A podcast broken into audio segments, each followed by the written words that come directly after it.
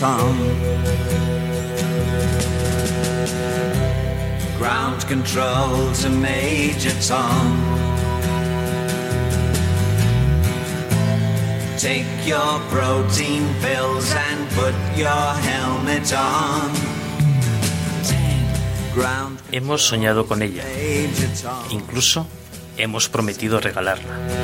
Six. Commencing countdown engines on. Siempre ha estado ahí, acompañándonos en las frías noches del invierno y acariciándonos en la calidad del verano.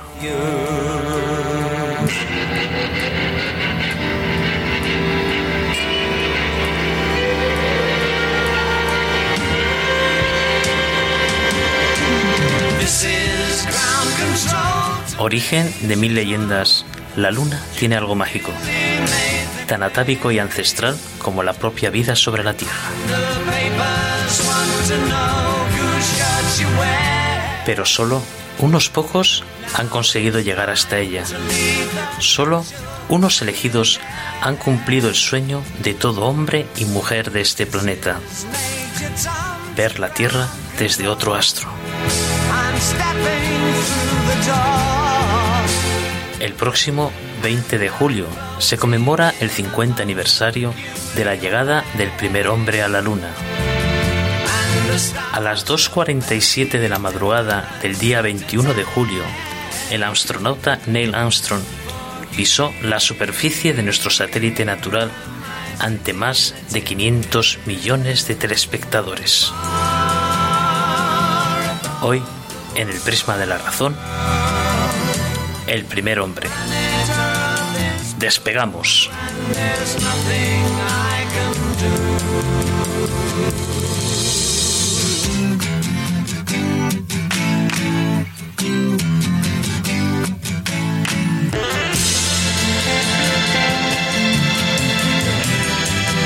Para comprender mejor de qué manera el ser humano llegó a la Luna y los misterios que la rodean, tenemos a nuestro colaborador especialista en el espacio, Javier Martín. Muy buenas. Hola, buenas noches. Buenas noches. Muchas gracias por de especialista. Vamos a dejarlo eh, Bueno, aficionado al tema. Bueno, aficionado especialista. Vale, sois muy generosos. Muy buenas noches, David. Hola, buenas noches, Juanje. Buenas noches, Patricia. Javieres. Hola, muy buenas noches a todos y en especial a los que comparten mesa esta noche conmigo. Bueno, hoy no contamos con la presencia de Juanjo, que bueno, tenía algunas cosillas por ahí. Y bueno, pues también tenemos a, como siempre, detrás del cristal a nuestra compañera Alejandra. Buenas noches, Alejandra. Hola, buenas. Pues nada. Pues el camino hasta ese momento en que el astronauta Neil Armstrong pronunció la famosa frase que hemos oído en el, en el audio de es un pequeño paso para el hombre, pero un gran paso para la humanidad, la verdad que fue complicado y difícil. ¿Qué os parece si empezamos a hacer un poco un repaso de, de cómo llegamos hasta ese momento y qué es lo que nos espera en el futuro? Pues, eh, yo estoy encantado de que, de que tengamos hoy aquí a Javier y de que estés tú también, Juanje, porque reconozco que estoy bastante perdido con, con este tema. Y vamos, me encuentro como, como cosmonauta ruso en, en- en módulo norteamericano, casi. Entonces, eh, pero sí, es, es- hombre, es un, es realmente apasionante todo lo que, todo lo que implica, ¿no? Esta, esta carrera porque aparte del gran, de la gran proeza técnica que, que supuso, es también un- una, una- una carrera de, que tiene que implica a, la política, ¿no? Es decir, eh, esa carrera entre, entre dos gigantes, entre la, la Unión Soviética y los Estados Unidos. Y entonces, eh, pues a- igual tendríamos que empezar por ahí, ¿no? Comentando un poco en esa, en esa carrera espacial eh, durante los años de la Guerra Fría, me imagino que en esa pugna, ¿cómo se dirime eso, eh, Javier? Es decir, ¿quién, quién se lleva el gato al agua y, cómo se consiguen los, los primeros logros? Bueno, eh, lo que el interés que tenían los eh, americanos y los rusos en el espacio era para poder colocar cabezas nucleares lo más lejos posible y lo más rápidamente poder llegar al suelo del enemigo. Entonces esa carrera eh, necesitaba de unos elementos imprescindibles que eran los cohetes para propulsar eh, las cabezas que iban alojadas en las cápsulas y, desarrollar de esa manera su programa armamentístico nuclear.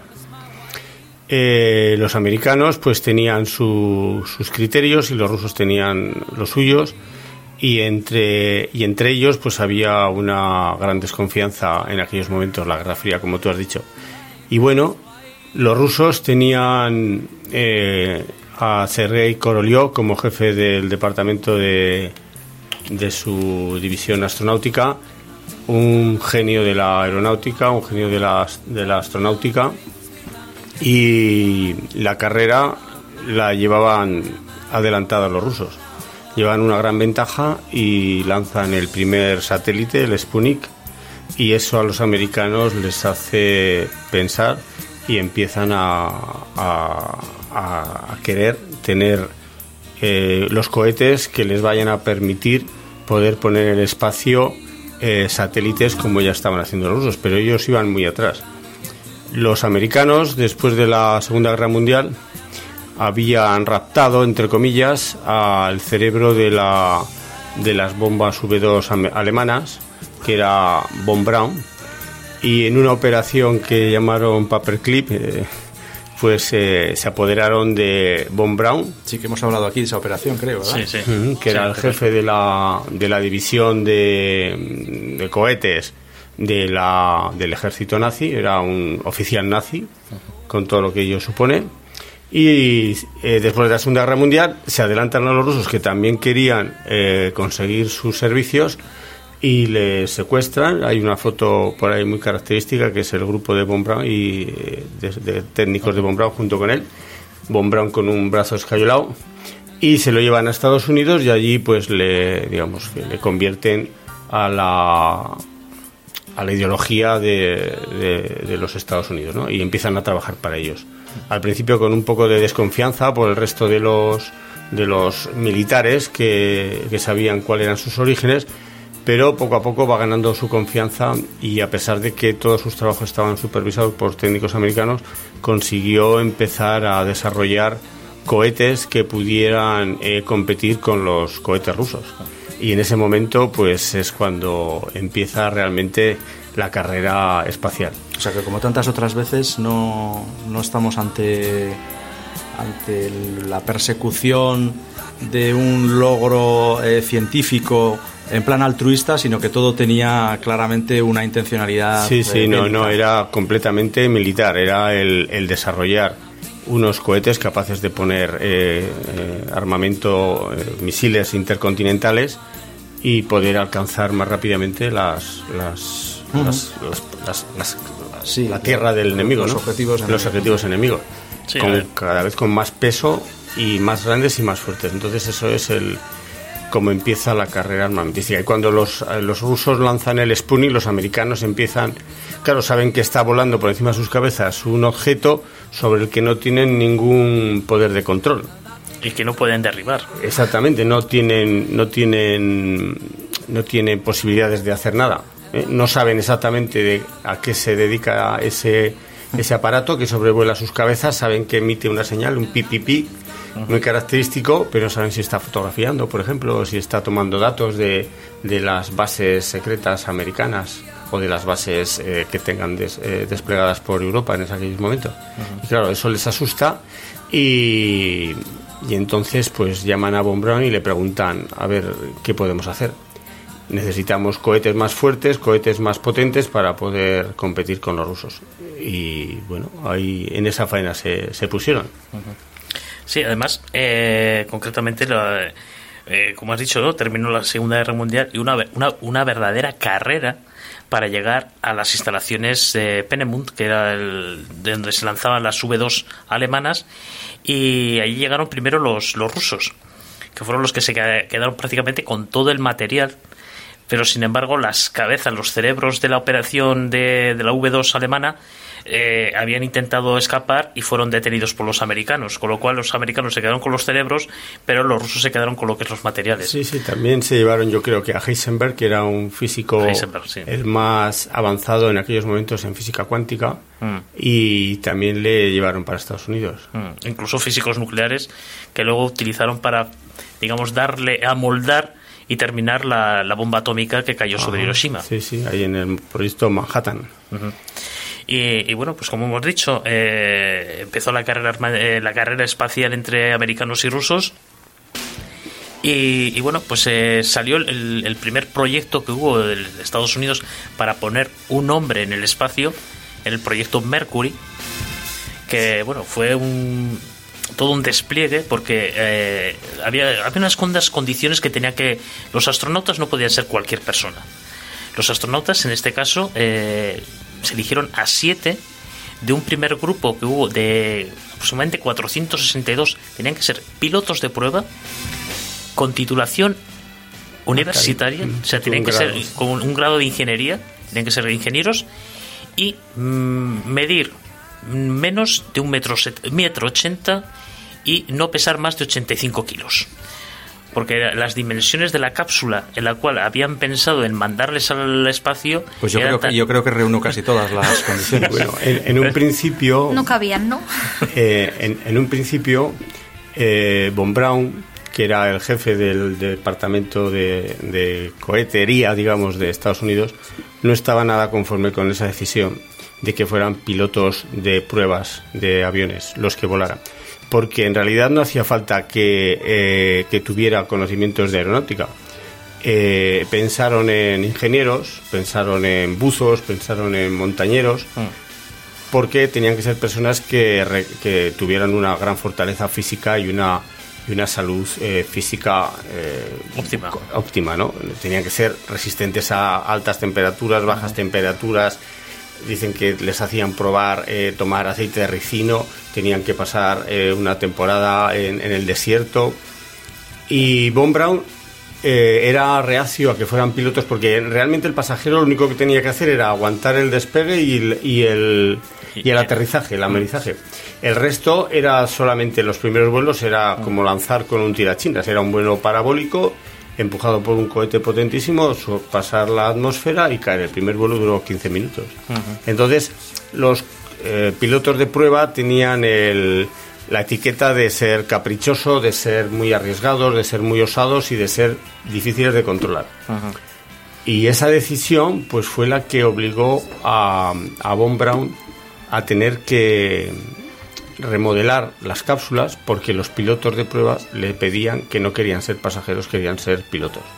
Y Sí. querían realmente poder manejar sí querían tener los controles controles de la nave. exacto Sí, porque el otro era un poco ser cobaya, ¿no? Cobaya humana. Sí, casi. pues como fue Laika. Como fue Laika. por ejemplo, o, o el primer, eh, primer ser vivo que, que, que despegó desde América en un cohete que era un chimpancé, el chimpancé Hal. Eso, había- eso le sentó fatal a los pilotos, porque decir que el primer americano que había llegado al espacio era un mono, Sí, se a los pilotos les sentó fatal. Eh, hay una película, Elegidos para la Gloria, es una película larga, creo que dura tres horas aproximadamente, pero Sí. es que detalla todas estas cosas que hemos dicho, el entrenamiento, la selección del proyecto Mercury. eh, bueno, lo detalla, pero de maravilla. Es una película que de verdad que si os gusta la astronáutica, la tenéis que ver. Sí, sí, seguro. Yo no, no me suena, pero seguro que está muy bien. Y, y bueno, pues eh, una vez que los pilotos de prueba ya se hicieron con el control, digamos, de, su, de sus naves, pues ya tuvieron decisiones para poder diseñar eh, un poco el interior y, el aspecto exterior y consiguieron que le colocaran una ventana que les permitirá poder ver el exterior. Una ventana en una, en una nave espacial es un, es un cúmulo de problemas por el peso y por la fragilidad que da al resto de la estructura. Pero bueno, lo consiguieron y efectivamente empezaron a, a trabajar con el programa Mercury y utilizaron un antiguo cohete para misiles balísticos, el Redstone. Entonces el Redstone fue el cohete propulsor de todas las misiones Mercury, que eran prácticamente pues lanzar un, un astronauta que describiera una órbita, tomar datos biomédicos, tomar datos de, de, mm, radiación y cada vez alargar un poco más ese viaje hasta el último Mercury que creo que dio tres órbitas alrededor de la Tierra, que podrían ser pues seis horas, una cosa así. Porque lo- lo que es la carrera espacial a la Luna no era, digamos, una carrera de, de velocidad, era una, como una maratón. Entonces tenían que ir probando diferentes. Claro, primero tenían que ver cómo se comportaba el cuerpo en el espacio, cuánto tiempo podía estar eh, el cuerpo humano en, en el espacio sin sufrir Era todo nuevo, claro. Eh, era todo nuevo, o sea, era, era una frontera completamente desconocida para todos los para todos los seres humanos, eh, incluso rusos y, y americanos. Además, luego siempre estaba la diferencia de cómo lo llamaban los americanos, llamaban astronautas. Ah, sí. Los, eh, los, los rusos, cosmonautas. Y ahora los chinos les llaman kaitonautas. Sí, taigonautas, sí, porque Taigonautas, son de taigon pues, la palabra que define, o sea, el- el- la, la interpretación de una persona que va a salir al espacio, o sea, el astronauta en, en chino. Y cosmonauta porque el, el complejo donde se entrenaban los, los astronautas rusos era cosmódulos. Entonces ahí cosmonautas. O sea, que hay tres palabras para definir prácticamente la... Y los japoneses, pues seguro que tendrán otra palabra que también tienen que también tienen eh, eh, una, agencia espacial. Exacto. Porque mientras que Estados Unidos eh, despegaban sus cohetes desde Cabo Cañaveral, en, en Rusia, en la Unión Soviética, es- despegaban desde Baikonur. Eh, ¿y, y por qué esos sitios? Mucha gente se puede preguntar. Y es porque están más cerca del, del Ecuador. Los respectivos países están más cerca del Ecuador. Lo cual hace que eh, necesiten menos fuerza para poder impulsar a la nave hasta la órbita terrestre. Fijaos, eso ya, se- eso ya lo pensó Verne 100 años antes, Sí, Exacto. que casi acierta con el sitio. Pues- Exacto. Sí, porque era No. de Pe- Pensacola era desde donde lo lanzaban. No recuerdo tampoco si era. eh, eso es que. Era zona, Florida. zona de Florida, sí. Sí, Sí, sí, sí, en sí, Florida, No, casi, casi acierta con el en punto. Pensacola. Y es que además, luego también el nombre del módulo lunar de, de Julio Verne tenía el mismo nombre que el que llegó a la Luna. O sea que. Columbia. El Sí, Columbia. Columbia, el cañón Columbia. Es- Exacto. se Claro, bueno, sí, lanzaba pero con eso- un cañón. Claro, me imagino, cañón claro, Columbia. eso es, eh, lo, lo Y- tomarían y, de ahí. lo que se acertó también era en, en calcular el tiempo que iba a tardar esa nave en llegar de la Tierra a la Luna, ocho días, que era el- lo que tardó el Apolo 11 en ir y volver. En ver, el viaje, el viaje. Luego Sí, allí sí. estuvieron pues, un día y medio, yo creo, sobre la superficie lunar. Bueno, pues el proyecto Mercury, como hemos dicho, colocó el primer ser humano norteamericano en el espacio. Que creo fue Alan Shepard. Alan Shepard, exacto. Alan Shepard fue el primero que estaba metido en la cápsula y aquello se demoraba, se demoraba, se demoraba y había un, una circunstancia que los técnicos no habían conseguido, no, no se habían dado cuenta y es que una persona no puede estar igual ocho horas sentada sin ir al baño y, unos minutos antes de ya del último lanzamiento pues Alan Shepard decía tengo que ir al baño y claro era imposible desmontarle del- de la nave en la que se encajaban prácticamente decían que la llevaban puesta no era que se metieran dentro, sino que se la ponían ellos encima. Y claro, tú dices, pues que no aguanto, no aguanto, no aguanto, aguanta muchacho. Y, y digo, pues no aguanto más. Entonces, eh, dice, bueno, vale, pues te desconectamos los, los elementos eléctricos de tu traje y adelante. Te desconectaron. Al final lo planeamos todo menos las cosas más Sí, mundanas, bueno, ¿verdad? eso luego lo llamaron gestión de residuos. Ah. Y fue un problema que tuvieron que resolver con ingenio y con mucha ingeniería. Porque, claro, luego el resto de esas, esos vuelos podían durar tres o cuatro horas. Pero los siguientes ya del, del proyecto Gemini, pues ya iban a ser hasta ocho días. Y ocho días dando vuelto por el espacio tienes que resolver muchos problemas que hasta entonces no habías, eh, no habías tenido que enfrentarte a ellos. Y la gestión de residuos fue uno. Sí, porque el proyecto Gemini, como bien has dicho, fue el siguiente que con- a continuación del Mercury y en este ya iban los, los astronautas iban de dos en dos. Eh, eh, ya la, la cápsula era más grande, ya el peligro era mayor, porque precisamente lo que querían probar el proyecto Gemini fue imprescindible para la llegada del hombre a la luna, porque les hizo probar dos elementos. Uno, eh, los trajes espaciales fuera de la cápsula, y, realizaron los primeros que se llaman EVAs, o sea, lo que son eh, extravehicular- exacto, o sea, lo que es actividades extravehiculares fuera de lo que es la cápsula. Entonces, claro, tenían que abrir la portezuela, tenían que descomprimir la, la cabina porque no llevaba, o sea, era todo uno. Entonces, eh, el otro compañero tenía que estar pendiente de eh, recoger al, al que salía. Sí, bueno, iban con un cable, pero era, claro, era muy complicado. Nunca habían estado en ingravidez, porque si estaban en la cápsula estaban atados. Nunca habían estado en la gravedad del espacio moviéndose a 40.000 kilómetros por hora, que no lo notan porque no hay rozamiento con nada. Entonces, esa era una de las funciones fundamentales para poder dar el paso siguiente, que sería el proyecto Apolo. Tenían que probar el traje de astronauta, tenían que hacer paseos espaciales, tenían que probar las fases de reentrada, tenían que probar comunicaciones con la Tierra y tenían que demostrar que estar fuera de la gravedad terrestre a un ser humano no le afectaba en su salud para o bien simular la gravedad o hacer los viajes más, más cortos. De manera que todas esas premisas tuvieron que ser probadas en la, en la misión Gemini y eran dos astronautas porque uno era el que hacía el paseo y otro era el que mantenía, digamos, eh, en el interior de la nave. Ah, y otra fase, otra cosa importantísima era acoplamiento en órbita terrestre. Exacto. Acoplamiento en órbita terrestre porque sabían que, aunque todavía no tenían definido cuál iba a ser la arquitectura del viaje a la Luna, había tres opciones, o hacer un lanzamiento directo, una posibilidad, otra era el, el acoplamiento en la órbita terrestre, EOR, que era lanzar un par de naves que se acoplaran en órbita terrestre y la- mandarlas a la Luna.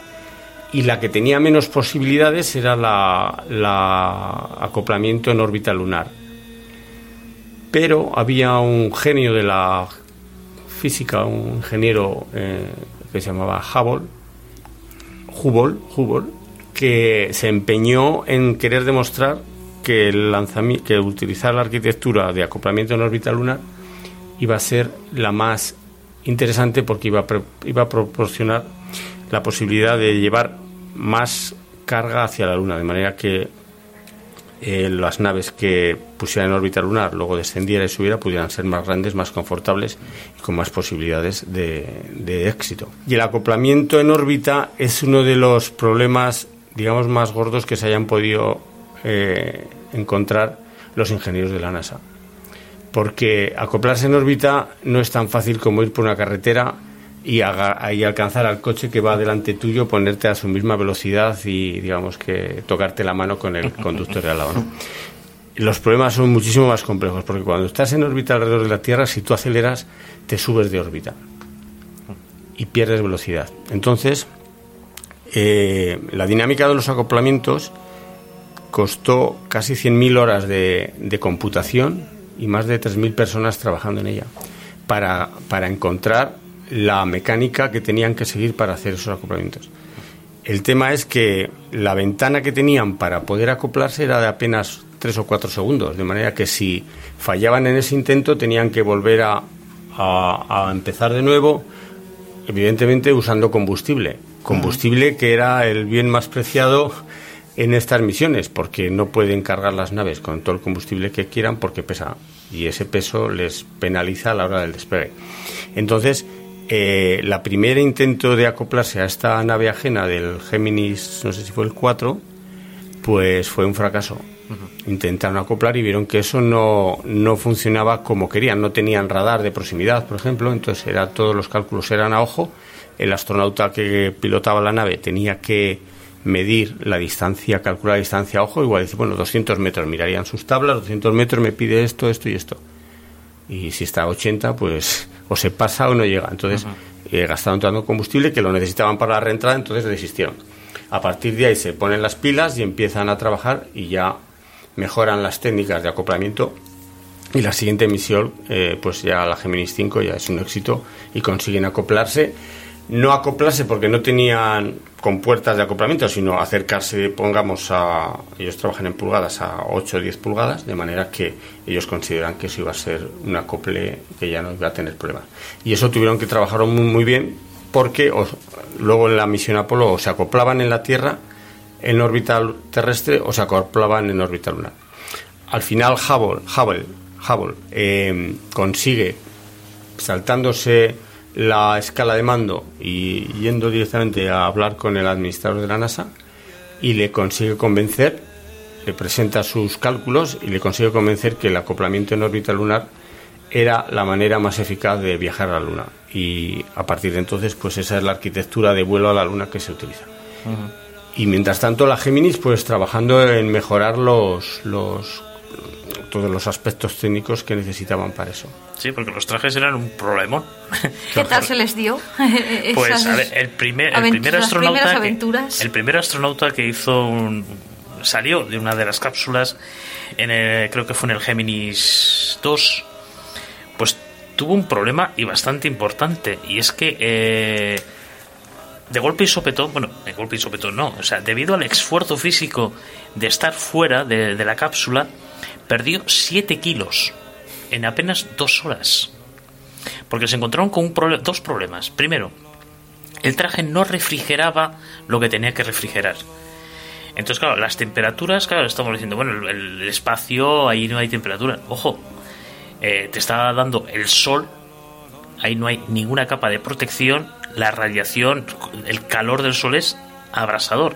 Entonces el, traje se estaba recalentando muchísimo, lo cual estaba el casco completamente empañado, no veía apenas nada.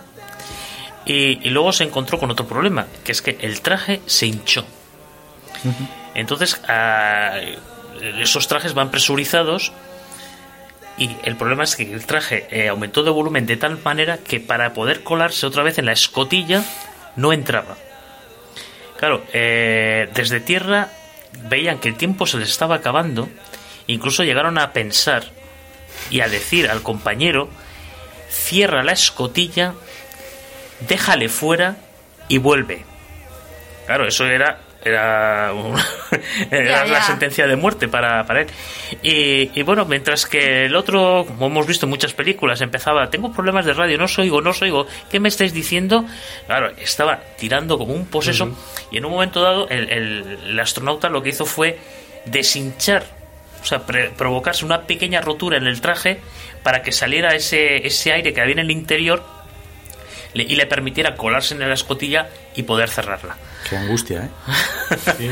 Ese primer astronauta que hizo el paseo eh, espacial fue White, que luego fue uno de los que murió en la cápsula Apolo 1. Sí, pero antes hay un hito, eh, ¿verdad, Patricia? De un famoso discurso que de fue John un poco... Kennedy, ah, sí.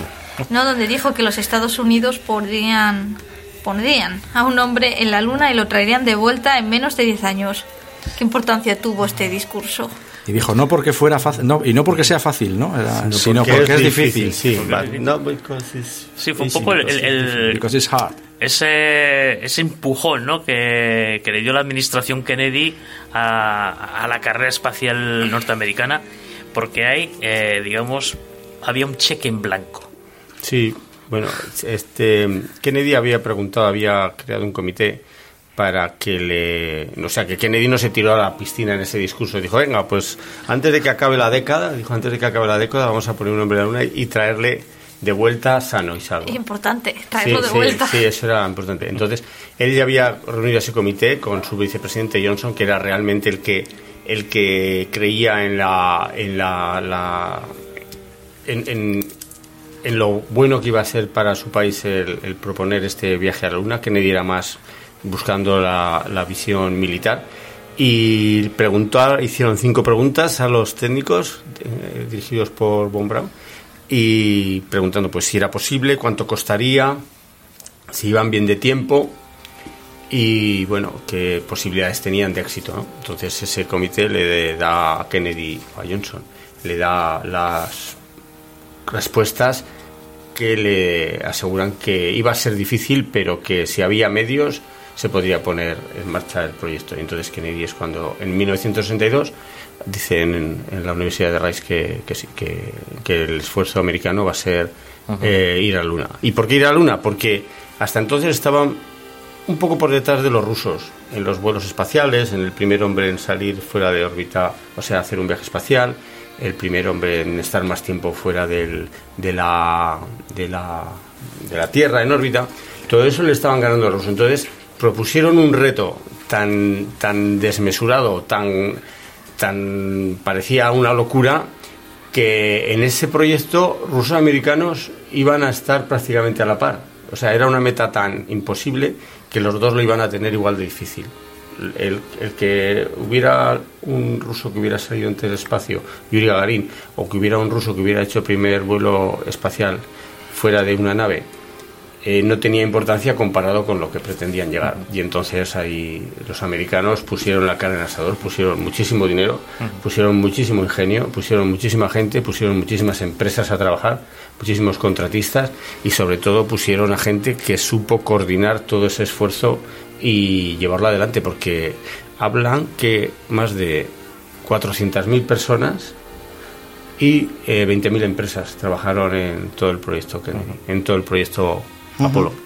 Y hasta Y que claro, llegamos- entonces no existía el Excel, ni existían las tablas de tiempos de... eh, No, había- además, además, en términos eh, hoy en día, hoy en día la- nuestras computadoras, o sea, simplemente eh, un teléfono móvil, los que tenemos de los más sencillitos, tiene mm, aproximadamente unas 10.000 veces más capacidad de computación que los ordenadores que utilizó la NASA para enviar al hombre a la Luna. Y muchos de los cálculos, como bien has dicho, se hicieron a mano. O sea, centenares, miles de personas en salas Mujeres sobre todo. pues, Exacto, Calculistas, mujeres sobre todo, sí. Que eso, se ha mujeres visto, de que eso color. se ha visto también hace poco en, Sí, en en una cine. película. Sí, Exacto. sí, las mujeres Pues, calculistas y exacto. para el proyecto Manhattan también los cálculos más eh, más sosos, más repetitivos lo hacían mujeres en el proyecto Manhattan para la bomba atómica. Mira, y en eso, por ejemplo, en la, en la- en la carrera espacial eh, entre Estados Unidos y Rusia, hubo un hito que, que Rusia ganó y que esta- Estados Unidos no quiso competir, que fue el colocar la primera mujer en la Luna. Sí, Bueno, perdón, Tereskova. en la Luna, no, perdona, en el espacio. Ya se me ha ido ya. Tereskova. Exacto. Fue la primera mujer. Bueno, los Estados Unidos tuvieron eh, un programa alternativo al programa Gemini, que se llamó Gemini 13, y era un programa patrocinado por un multimillonario, eh, en el que, se, con la ayuda del médico que hacía las pruebas físicas a los, a los astronautas, hacía también a mujeres, para ver si las mujeres podrían resistir las condiciones en las que estaban moviéndose los astronautas por el espacio. ¿no? Y eran mujeres eh, también eh, pilotas de aviación que no intervenían en combate, pero que se dedicaban a transportar los aviones de la nave de fabricación a la zona en la que necesitaban. O sea, que eran mujeres con experiencia. No tenían experiencia en vuelo a reacción, pero sabían volar. Y las seleccionó y demostraron que eran capaces de hacerlo igual de bien que los hombres las pruebas. ¿Qué pasaba? Pues que en ese momento la sociedad americana era una sociedad machista, Machista. segregacionista y bueno, todo que cabenista, ¿no? Entonces eh, no tuvieron ninguna ninguna posibilidad. Y ah, hubo ofertas, yo he leído un- una carta de una mujer eh, ofreciéndose a, a la NASA para ser astronauta, le dijeron que, que no observaban esa posibilidad. Entonces eran... Además tenían que ser hombres blancos y católicos. El misterio vuelve de la mano de El prisma de la razón. Una mirada a lo desconocido. Escúchanos los miércoles a las 11 de la noche. Y si eres de los que no trasnochan, los viernes en repetición a las 10. Si te has perdido alguno de nuestros programas, puedes descargarlo en la plataforma iVoox, buscando El prisma de la razón. Ya no tienes excusa para perdértelo.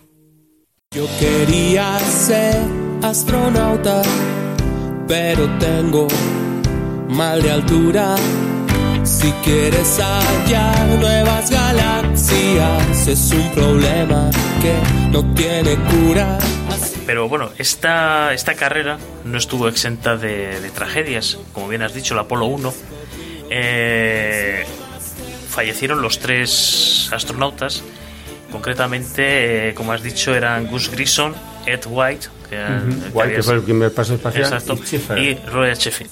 Esto ocurrió el 27 de enero de 1967 y, y bueno, fue una prueba, eh, estaban pre- probando lo que es la cabina, entonces eh, los tres astronautas estaban dentro de lo que es la cabina, presurizaron la cabina, eh, inyectaron oxígeno puro dentro de lo que es la cabina y hubo un cortocircuito en el interior. En un ambiente de oxígeno puro, eso, el incendio fue inmediato con la mala suerte de que al tener diferentes presiones dentro de lo que es la cabina, fuera de la cabina, los eh, y además de que no había un sistema para apertura desde el interior de la, de la escotilla. exacto, de la escotilla. de, de, escap- de- de acceso y de sí. exacto, que solamente era una, pues eh, tristemente los tres fallecieron en el interior abrasados, calcinados completamente. las conversaciones que, que mantuvieron con la con la torre con la con el centro de control eh, eh, bueno un poco para explicar el carácter que tenían toda esta gente no cuando les contra- cuando les fichaban les, les decían que iba a ser una, un trabajo peligroso muy arriesgado y tampoco muy bien pagado. Eh, intervino la revista Life que les hizo un contrato de digamos de de publicidad y tenían que salir con sus mujeres y tal, y eso les, les, les inyectaba un montón de dinero. Sí, porque el, sueldo, el sueldo era básicamente el sueldo que tenían. de 17.000 eran piloto, 17.000 sí. dólares al año. Bueno, Ya. el caso es que se veía el temperamento que tenía esta gente porque estaban, sabían que iban a morir y la conversación que mantenían con la torre hasta que pudieron poder hablar pues era relativamente tranquila. Entonces fue una, una desgracia terrible que paralizó el- todo el proyecto porque Exacto. había que revisar todas las partes ignífugas de las de las cápsulas.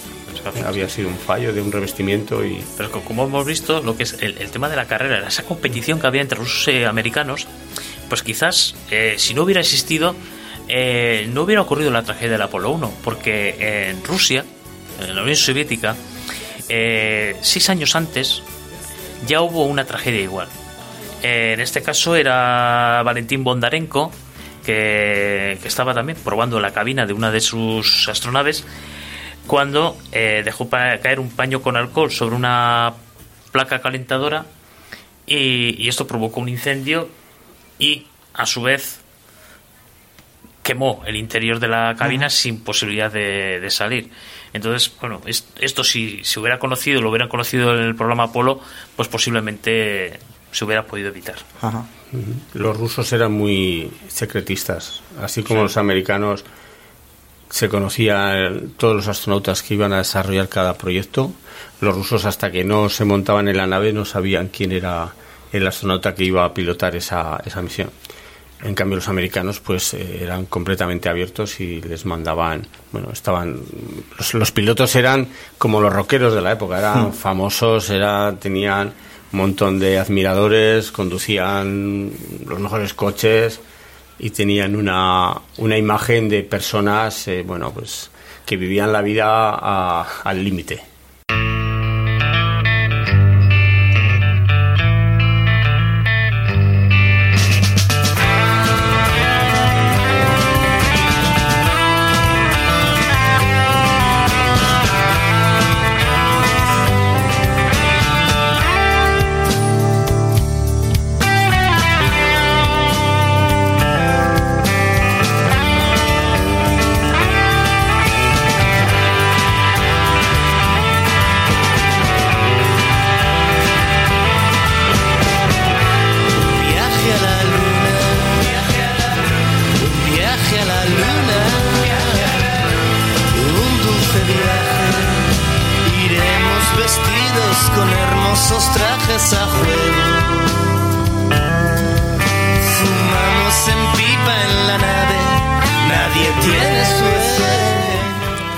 Eso en cuanto a, a todo el proyecto Apolo, ¿no? Es decir, hasta que llegamos al Apolo 11, que es el que nos lleva a la Luna, eh, ahí hay un- que- vamos, vamos a ir concretando un poco porque si no se nos va a pasar el, Sí, sí, el sí. programa y, Sí. y no llegamos a la luna. Es que, eh, al final el a- Apolo, el Apolo nos vamos a es quedar el, orbitando. Es el iceberg, ¿no? Pero hasta que llegaron eso hubo mucho trabajo por detrás que desarrollarse. Claro, ¿no? Y que que es muy interesante, pero eh, con- concretamos un poco en el Apolo 11, Sí, Pues eh, vamos ya al esa Apolo, aventura. Vamos al Venga, Apolo vamos al 11. Apolo. Bueno, Venga, que llegamos a la luna, venga. Comentar que antes del Apolo 11 ya hubo otros dos Apolos, el 9 y el 10, que orbitaron la Luna, Ujú. porque había que probar la, la trayectoria, la orientación y la capacidad de poder volver si hubiera un problema. Ajá. Entonces, ¿Cuál es el de Houston? ¿Tenemos un problema? el El, 13, ese era el 13. ah. el Apolo 13, sí, de la película. Bueno, pues el Apolo 11, eh, impulsado por el cohete eh, Saturno. Saturno 5, Saturno 5, que es un, un ingenio, o sea, probablemente la obra más grande después del, del, del que han montado en Ginebra, el, en el CER, el, el acelerador Ah, de partículas, acelerador. ¿no? probablemente sea, para la época fue algo tremendo. Imaginaros una masa de 3 millones de kilos, bueno, 2.900.000 kilogramos pesado, en tres partes cinco motores F1 que les daba un impulso de 3.400.000 kilos, suficientes para levantarle de la torre de control y empezar a acelerarle. La ecuación del cohete de Sikorsky decía que lo mejor, lo más efectivo para un cohete es que tenga varias partes que de las que se vaya que se vaya prescindiendo de ella. Entonces, el Saturno 5 al minuto y medio, a los dos minutos y medio, o sea, a los 100, 150 segundos se desprendía de casi 2 millones de kilos, que era el combustible que necesitaba. Cada motor F1 consume 3.000 kilos de combustible por segundo. 3.000 kilos de combustible por segundo. Cuesta imaginarlo, ¿eh? O sea, cada segundo consumía 15 toneladas de combustible. Son unos datos tan inmensos. De queroseno y oxígeno, oxígeno líquido. Ese era el combustible de la fase 1. Le ponía a 65 kilómetros de altura, se desprende de esa, de esa, ya los depósitos vacíos y del peso de los cohetes y continúa con cinco motores J1 que le van a impulsar hasta conseguir 8.000 kilómetros por hora. Y ahí, con esa velocidad, consiguen colocarle en una órbita de aparcamiento. Le colocan en una órbita de aparcamiento a partir de los 6 minutos de despegar y en esa órbita, que van a dar una vuelta alrededor de la Tierra, pues van comprobando los sistemas, viendo que todo va bien y ahí les eh, eh, le meten otro empuje con los cinco motores F5, J1 y le, le aceleran hasta 40.000 kilómetros por hora, que es la velocidad que necesitan para salir de la atracción terrestre y dirigirse hacia la Luna. Y la órbita no es un tiro directo, no es un tiro como en una carabina de feria que apuntas al palillo y le pegas un tiro, es un tiro que está, digamos, desplazado mucho hacia la parte de adelante de la Luna. ¿Por qué? Porque si apuntan a la Luna, la Luna se va a mover en esos cuatro días, se va a mover y van a pasar de largo y se van a quedar en una órbita alrededor del Sol ya por, por el resto. Entonces lo que hace, lo que apuntan es a la, es una órbita que va a recorrer una zona del espacio donde la Luna va a estar dentro de cuatro días. Con una precisión de muy pocas millas, de manera que no se pasen de largo ni se choquen contra la luna, sino que la luna, digamos, les recoja y les y les, les le puedan meter en, en su órbita, ¿no? Alrededor de la luna, utilizando sus cohetes para frenar. Esto es tan complicado que no me extraña que haya gente que piense que no hemos llegado nunca. Que no hemos llegado. Sí, sí, sí. Bueno, pues si ves despegar un cohete Saturno 5, la potencia, la fuerza, el, el- montaron un, un mirador para ver los despegues a un kilómetro de distancia. Bueno, pues eh, la primera prueba se lo deshizo. Tuvieron que colgarlo, a más de 5 kilómetros. ¿Qué es lo que pasaba? A 3 kilómetros era capaz de, quemar el- las alfombras. Bueno, el caso es que después de conseguir esos 40.000 kilómetros por hora para salir de la gravedad terrestre, pues poco a poco van perdiendo velocidad porque ya no encienden el motor. Es, está, el encendido de los motores están calculados a la décima de segundo, de manera que si se pasan, eso lo hacían los computadores, si se pasan o no llegan o se pasan de largo de la luna o llegan con demasiada velocidad y si llegas con demasiada velocidad luego tienes que frenar de manera que tienes que volver a consumir combustible y el combustible pues era un elemento precioso precioso y vital. Entonces los cálculos eran precisos a la décima segundo. Poco a poco, poco a poco, la velocidad de la nave va disminuyendo porque la Tierra tira de ella y llega a un punto intermedio en que la Tierra deja de actuar y empieza a actuar la gravedad lunar. Entonces, en ese punto llegan más o menos a unos 6.000 kilómetros por hora. Y la Luna les recoge y les empieza a acelerar. Ese viaje lo paga Newton, la fuerza de la gravedad. De manera que cuando llegan a la, a la órbita lunar, pues llegan a unos 9.000 kilómetros por hora. Y están acoplados el módulo de mando, el módulo de servicio y el, y el módulo de descenso, que a la vez son dos naves. Entonces, los astronautas se pasan a la nave que va a descender a la, Luna y se separan poco a poco del, del módulo de mando y de, y de servicio, que era el que se iba a quedar orbitando alrededor de la Luna con Collins al mando. Y descienden Armstrong y Aldrin. Eh, antes del despegue, Armstrong y Aldrin tuvieron sus más y sus menos con la dirección de vuelo, porque Aldrin decía que el comandante es el último en abandonar la nave. Entonces, claro, si el comandante era Armstrong, pues Armstrong tendría que ser el que se quedara en la nave y ser Aldrin el primero que pisara la luna. Pero dijeron que no, que Armstrong se había ganado los galones y que iba a ser el primer hombre en poner el pie sobre el suelo de la luna si llegaban. Pensaban que tenían un 50% de posibilidades de llegar y un 50% de posibilidades de, de regresar. Entonces, eh, y fijaros cómo sería el módulo de, de descenso de estrecho que eh, Armstrong ya iba colocado al lado de la escotilla de salida. Porque si hubiera estado en la otra posición de, de la nave, pues hubiera tenido problemas para poder ponerse el traje Ah, y, salir hacia, hacia la puerta. No. ya, ya. Entonces fue un problema. Y bueno, lo resolvieron antes y efectivamente, pues eh, una vez que las dos naves se separan, Aldrin eh, continúa orbitando alrededor de la Luna y Armstrong y, y Aldrin y Aldrin bajan hacia la Luna. Tienen que frenar. 9.000 kilómetros no se puede aterrizar en la Luna. No hay atmósfera, no se pueden usar paracaídas para frenar. Entonces, lo que necesitan es usar los cohetes que, tenía la- el módulo de descenso para poco a poco ir frenando, hacer un par de eh, órbitas cada vez más elípticas, más cercanas a la superficie lunar y por reconocimiento óptico eh, eh, encontrar el lugar de aterrizaje en el mar de la tranquilidad. Eh, la nave tenía las cuatro tenía cuatro patas, ¿no?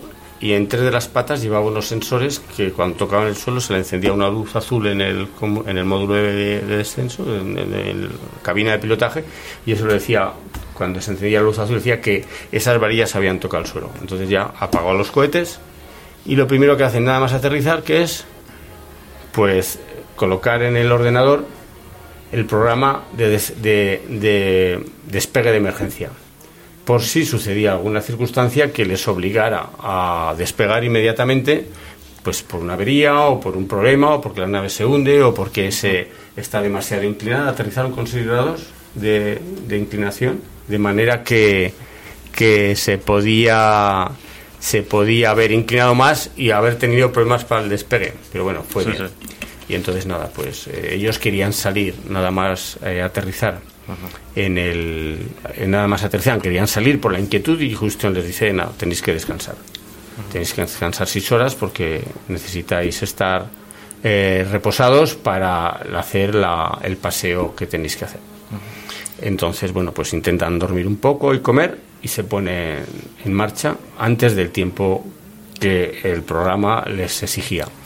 El caso es que, bueno, pues eh, Armstrong empieza a bajar la escalerilla y las patas, que eran del módulo lunar, que eran unas patas replegables, habían nunca habían sido probados en la gravedad de la Luna, que es un sexto de la gravedad terrestre. Entonces, digamos que el aterrizaje había sido tan suave que lo que los ingenieros habían calculado que el golpe iba a hacer que las patas se extendieran un poco más, pues no, no lo hicieron por lo que ha sido. Y la última escalerilla quedaba, digamos, como lo suficientemente alta como para que eh, el primer, el último paso hacia abajo fuera muy largo. Entonces Armstrong se quedó allí parado un rato viendo, claro, los trajes no permiten una flexibilidad, un traje hinchado con presión bastante rígido pues no, te, no tienes la, la- libertad de movimientos que puedas tener ¿no? sin, sin, sin él. Y bueno, se queda ahí pensando un rato, da un saltito, se apoya en, las, en una especie de bandeja sobre la que iba apoyada la pata y ahí está unos segundos dudando de si pone el pie en el suelo. Porque nadie había puesto el pie en el suelo, no sabía lo que iba a pasar. Entonces ya eh, lo pone, empieza a andar con muchísima dificultad, porque un sexto de gravedad es una cosa completamente nueva para cualquiera que, que nunca ha estado en un ambiente de gravedad. Bueno, y al final pues empieza a desplazarse y otra vez recoge unas muestras del suelo lunar, lo primero que tiene a mano, se los guarda en una bolsa, en un bolsillo de su traje, por si tiene que salir pitando para, para volver a la nave y despegar.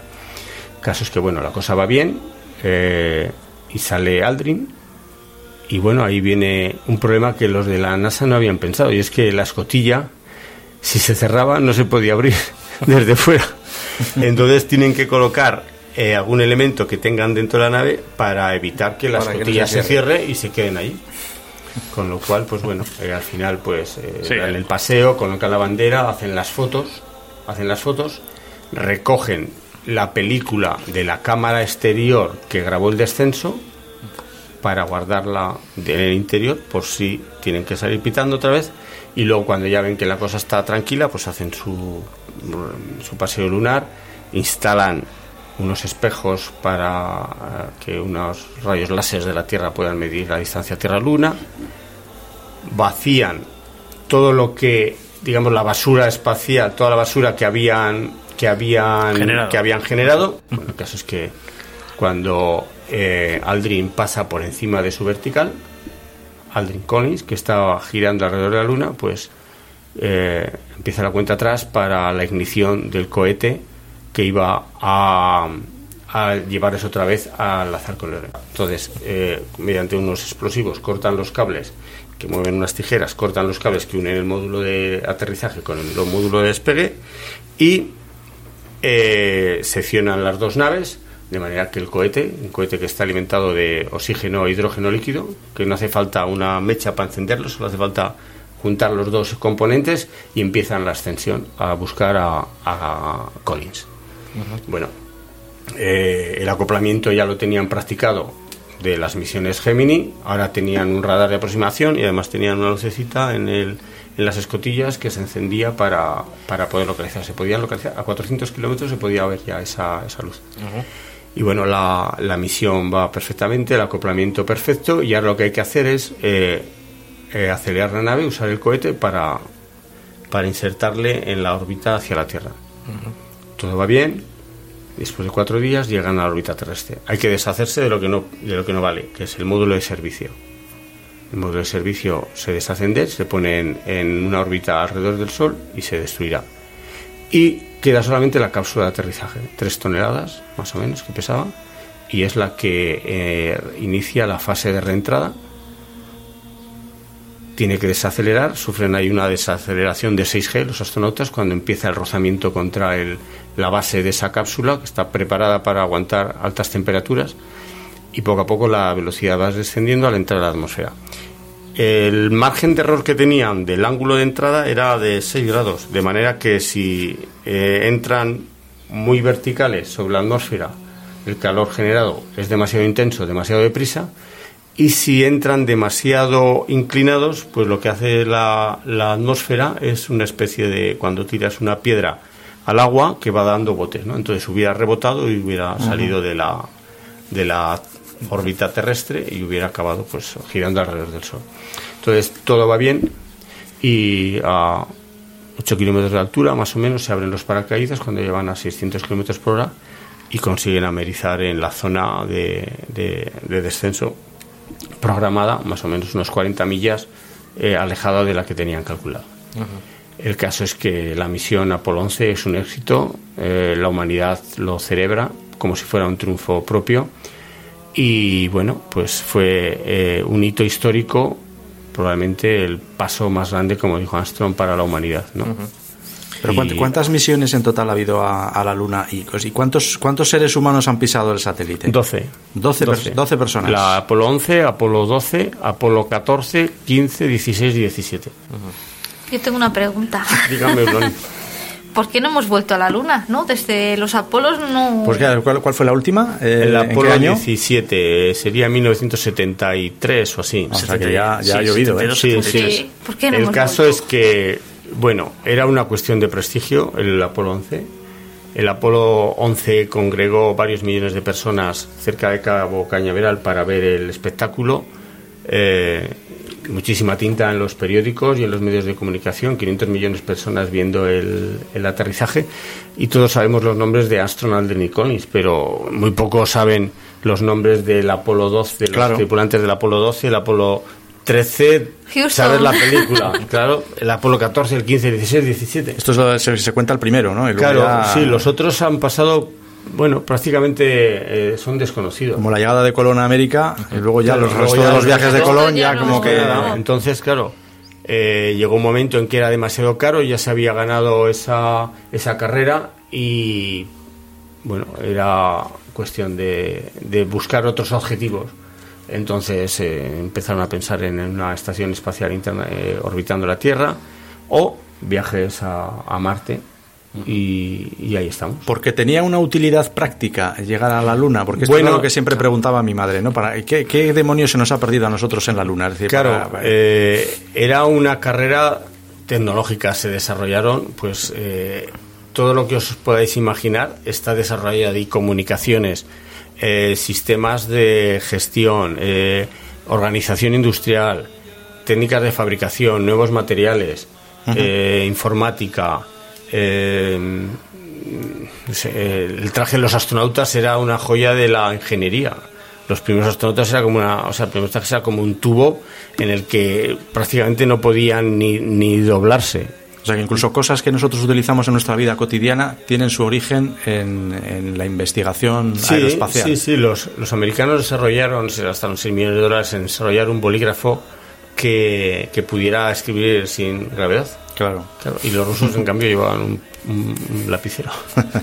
Pero sí, ha habido, ha habido, ha habido muchísimos, muchísimos elementos que se han desarrollado en la carrera espacial y que han permitido poner en marcha pues nuevos procesos industriales o materiales o comunicaciones sobre todo, ¿no? el poder recibir una señal a 380.000 kilómetros de distancia y mantener esa comunicación eh, con un segundo de diferencia, que sería lo que tarda una señal en llegar de la Tierra a la Luna, bueno, pues todo eso había que trabajar sobre ello.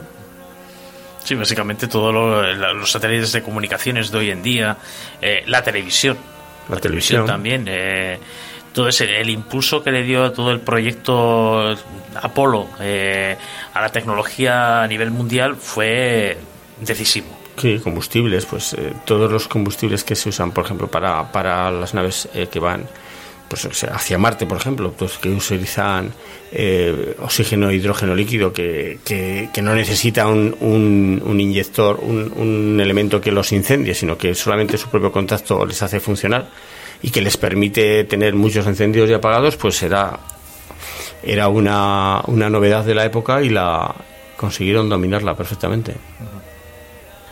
No, pues bueno, eh, he encontrado un dato que, no sé, me ha parecido una burrada y, y- y no sé si, si es cierto, ¿no? Eso de que todavía hoy eh, un 60% de los norteamericanos piensan que, que en realidad mm, nadie llegó a la Luna y todo fue un montaje. Y si ves despegar un cohete Saturno 5 con esa potencia, no puedes pensar que todo eso ha sido para hacer luego una película con Stanley Kubrick. es que no puede ser, es que, es que no, no entra en cabeza humana eso. Sí, porque había, había varias cosas. Por ejemplo, una eran las fotografías. Que decían, bueno, si han sacado una fotografía en la luna, ¿por qué no se ven las estrellas? Ah, sí, claro, ese es uno de los... o lo de la bandera, ¿no? Sí, O lo de la el aire. Sí, todo eso tiene su explicación. ¿Por qué no se ven la- las estrellas en la Luna? Porque para que se vea una estrella, tú necesitas un tiempo de exposición lo suficientemente largo como para que la sensibilidad de la película capte esa luz. Armstrong, eh, no, no fue Armstrong, fue la siguiente, la siguiente misión, en el Apolo 12. Hubo el astronauta que estaba en la Luna, le quitó la tapa de la Hasselblad, la cámara que llevaban, apuntó hacia el Sol durante un breve espacio de tiempo y le quemó la cámara. Ya no pudo hacer fotos con esa máquina. En toda la... Le echaron una bronca, le echaron una bronca que, que aquí te espero. Y, y entonces, pues bueno, eh, es así, la bandera se mueve porque porque vibra, porque vibra de dejarla clavada y vibra, no hay además ahí. ten- tenía una varilla. Una varilla horizontal, ¿no? Exactamente para, porque si no es- estaría caída. Claro, y ¿no? además, además estaba eh, tan plegada que cuando se desplegó, pues conse- conservaba las arrugas, pero claro, algunos ya veían que ahí, no, es que se estaba moviendo. Luego, otro, otro de, los, de las cosas que decía, digamos de manera más inocente, era cómo leches han grabado al primer hombre bajando si todavía no había bajado ninguno. Sí, claro, pues lo que os he dicho, las cámaras Las que de cámaras vídeo que que van en el exterior. En la pata, en una de las Una patas llevaba una patas, cámara sí, que estaba grabando en ese momento. Y, y luego también... O sea, hubo- pensaban que tenía que haber uno allí ya con la, Sí, sí, con la- claro. con la cámara grabando, ¿no?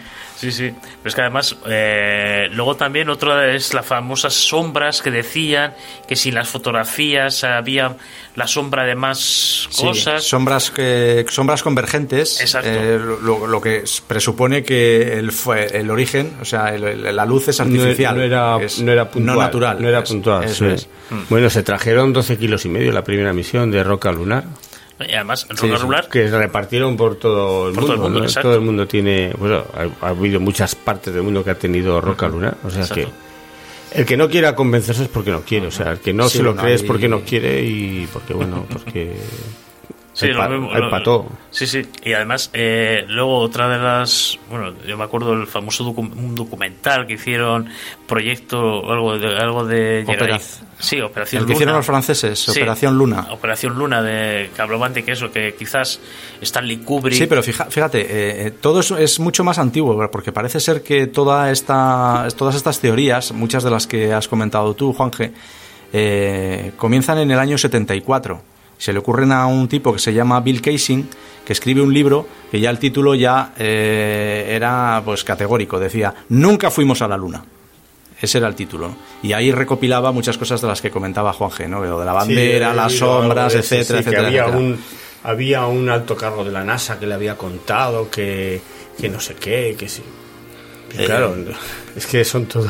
Cuando llegan los, cuando se hace Operación Luna, cuando hacen en la televisión francesa eh, ese documental, en realidad ya estaban parodiando, es decir, ese documental ya tan famoso, eh, en realidad estaba parodiando las, las teorías conspirativas. La ¿no? vida de sobre- Brian en. Claro, sí, sí. De hecho, bueno, el, el documental, luego al final aparecían los que habían intervenido, pues bueno, haciendo esta especie de tomas falsas. Y, Además que se emitió el Día de los Inocentes. Sí, claro, es decir, para dar más, más, más pistas, ¿no? Pero bueno, como esto que siempre comentamos aquí, de que las teorías conspirativas nunca se agotan, nunca se extinguen, sino que se van renovando, pues eh, de ahí no faltaron los que volvieron a meter cuchara y, y sacaron otra vez... eh, se, se Claro, va porque renovando, se va renovando cada poco tiempo estas Cuando la cosas. historia ha pasado, tú puedes utilizar los elementos que te convienen para deformarla y presentar otra realidad alternativa. Eh, hay un autor, bueno, un cineasta, eh, esto es reciente, se ha publicado en enero, creo, de, de este año, de 2019, que le da como otro giro, ¿no? Es como le da un otro giro a la, a la teoría conspirativa y dice, no, no, no, eh, si estar, estuvimos en la Luna, o sea, llegar, eh, llegamos, Armstrong y Aldrin y Collins estuvieron allí, eh, regresaron sanos y salvos, eso todo es, es cierto. Pero todas las imágenes que hemos visto, las grabaciones, las fotografías son falsas. es como darle otra vuelta, ¿no? Y dices, bueno, ¿y, y- y esto entonces para qué? ¿no? Y él da dos, dos razones. La primera dice que es eh, que se, se exhibieron imágenes falsas para ocultar la tecnología a los ojos de los soviéticos. Eh, y la segunda, que también es muy, es muy pintoresca, es que pensando que pudiera haber ocurrido una tragedia, eh, evitar la exhibición de esas imágenes traumáticas para el pueblo norteamericano y bueno y para el- la ciudadanía mundial. Pero claro, no deja de ser muy paradójico, ¿no? Porque si efectivamente hubiera ocurrido una tragedia y estos tres hombres hubieran muerto, eh, Alguien tiene que volver. ¿Cómo explicas al día siguiente no solamente que han muerto, sino que las imágenes que has estado exhibiendo eran totalmente Claro, falsas? O sea, sí. es como. No, y que- Pero bueno, pero hay quien lo defiende y ahí está. Sí, sí, esto, sí. esto es reciente. Y bueno, pues quizás ya para terminar un poco, ¿qué futuro tenemos? Porque vamos a volver a la Luna. Según las últimas noticias que hemos tenido por ahí, eh, hay varios proyectos para, para volver a la Luna. El proyecto Artemisa de la NASA, que concretamente habla de poner- colocar una estación espacial orbitando la Luna, digamos, de como puerto de salida para ir hacia, hacia Marte. Y luego proyectos tanto como de Elon Musk como de Jeff Bezos, de, de Amazon, para, para colocar un hombre allí, en la Luna. Bueno, todo pasa por cohetes. O sea, si queremos salir de la Tierra y conseguir alejarnos lo suficiente, necesitamos cohetes. Y necesitamos cohetes contra más lejos queramos llegar, más grandes y contra más carga ten- queramos eh, poner en órbita, más potentes. Entonces, el problema es cohetes. Y ahora mismo la NASA está con el SLS que está teniendo muchos problemas como cohete, está teniendo problemas con la, la Dragon, la Dragon, eh, que es la cápsula que tiene que llevar, que la fabrica Boeing y está teniendo muchísimos problemas. Y en cambio, este, por ejemplo, eh, el Unmux sí que está teniendo éxito con el cohete, con el Falcon Heavy. Y con la Crew Dragon también tuvo problemas que la que po- hace poco en una, Explotó. un explo- eso explotó, explotó. Pero esto lo están desarrollando con una utilidad eh, luego de explotar, eh, sea una especie de hay, turismo lunar eh, o, Elon qué, Musk ya qué tiene preparado un viajero, un, un japonés millonario que va a ser que va a pagar el viaje, el primer viaje a, a alrededor de la Luna, en órbita, Turístico. en órbita de retorno. O sea, la misma órbita que usaron en el Apolo 9 y 10, que es ir a la Luna, girar y volver sin necesidad de tener que usar cohete de vuelta. Y bueno, pues es lo que tiene ahora. Hablaban del 2024, pero los que saben dicen que eso está muy verde, muy verde. Quizá para el 28 y metiendo dinero. Ya. Pero sí, Elon Musk era más en plan turístico. La NASA quiere poner la Gateway para que antes era eh, Deep Spaceway, eh, Deep Gateway, que, o sea, usarla para viajes a Marte, por ejemplo, como una zona de de, de tránsito hacia la hacia la hacia Marte.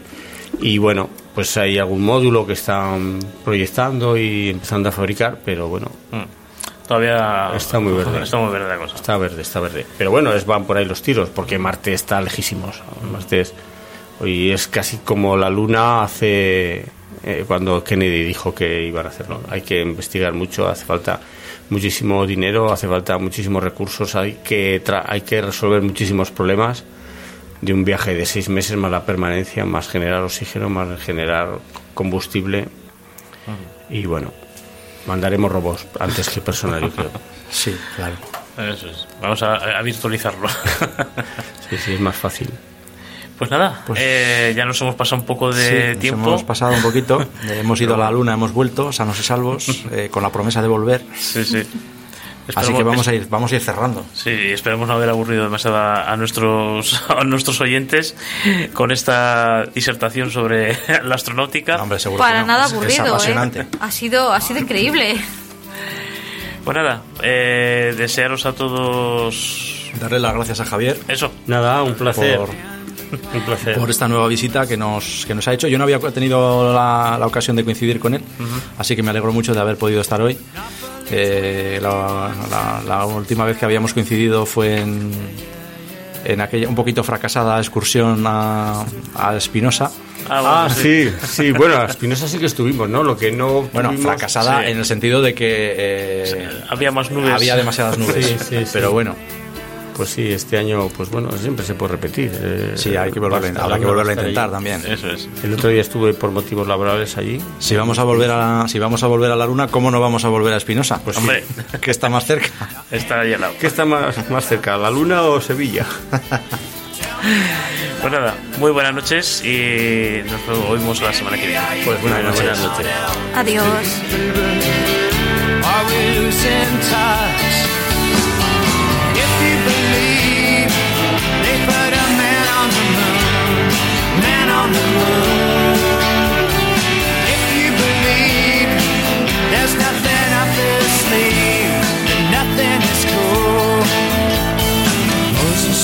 walking with the staff of wood.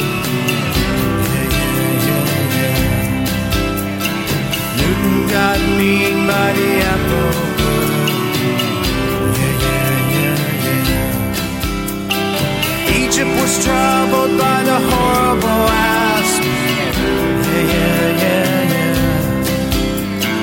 Mr. Charles Darwin had the call.